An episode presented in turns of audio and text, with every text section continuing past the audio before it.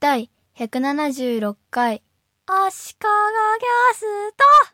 タスク管理ツールについてこれまであまり取り上げてこなかったんですが、タスク管理ツールに詳しい専門家的な人が、ポッドキャスト界隈には多いというのと、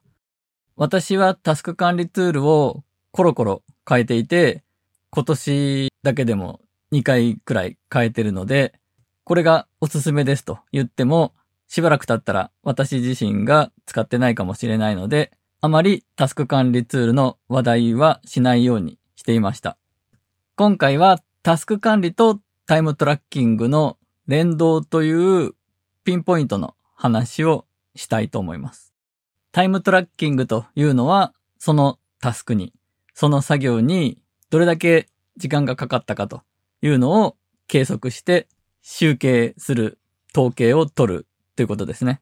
どのタスクにどれだけ時間がかかったかということなので、タスク管理と連動していると便利だといった感じの話です。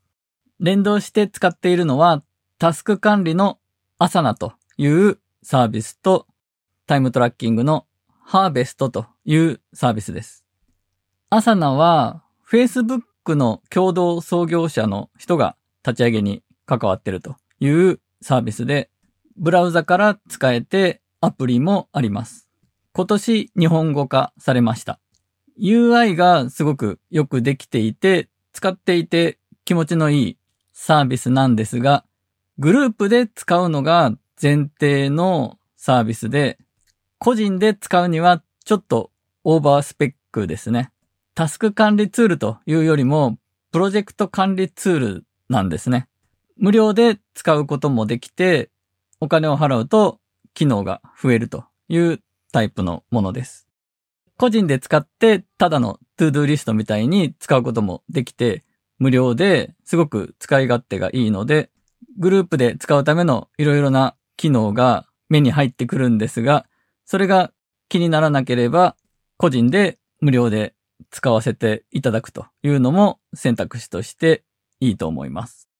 一方のタイムトラッキングツールのハーベストですけど、これも企業とかでスタッフがガチで使うためのものなので、かなり機能が豊富で、私にはちょっとオーバースペックですね、こっちも。そして無料で使えるのは1ユーザーで2プロジェクトまでなんで、私はそんなに機能は必要ないとはいえ、クライアントごとに作業の内容ごとに分けてトラッキングできないと意味がないので、有料版にしました。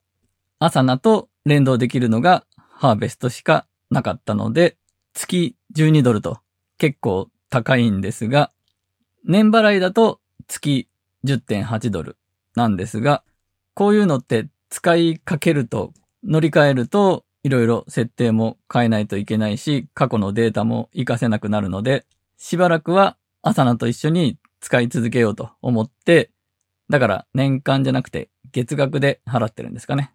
ちなみにタイムトラッキングツールとしては、私が使ってきた中でハーベストは3つ目ですね。肝心のアサナとハーベスト、タスク管理ツールとタイムトラッキングツールの連動ですが、アサナでタスクを選ぶと、そのタスクの詳細が表示されるんですが、そこにストップウォッチのアイコンがあって、そこを押すと小窓が開いて、そこからハーベストのタイムトラッキングの設定をします。設定といっても、あらかじめハーベスト上でクライアント名とかどういう作業というのは登録してあるので、プルダウンで選ぶだけですね。そして具体的にどういう作業かというのを入れるメモ欄みたいなのがあるんですが、そこに自動でアサナのタスクの名前が入ります。まあ、この作業を結局はタイムトラッキングツールでクライアント名とか作業の名前とかはプルダウンで選んでいるので、普通にタイムトラッキングツールを使ってタスク名をコピペとかすればそんなに手間としては変わらないと思うんですが、やっぱりタスク管理のアサナ上で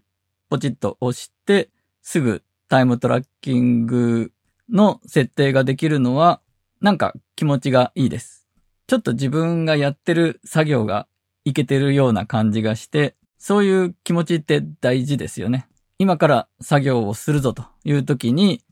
あ、タイムトラッキング設定するの忘れてた。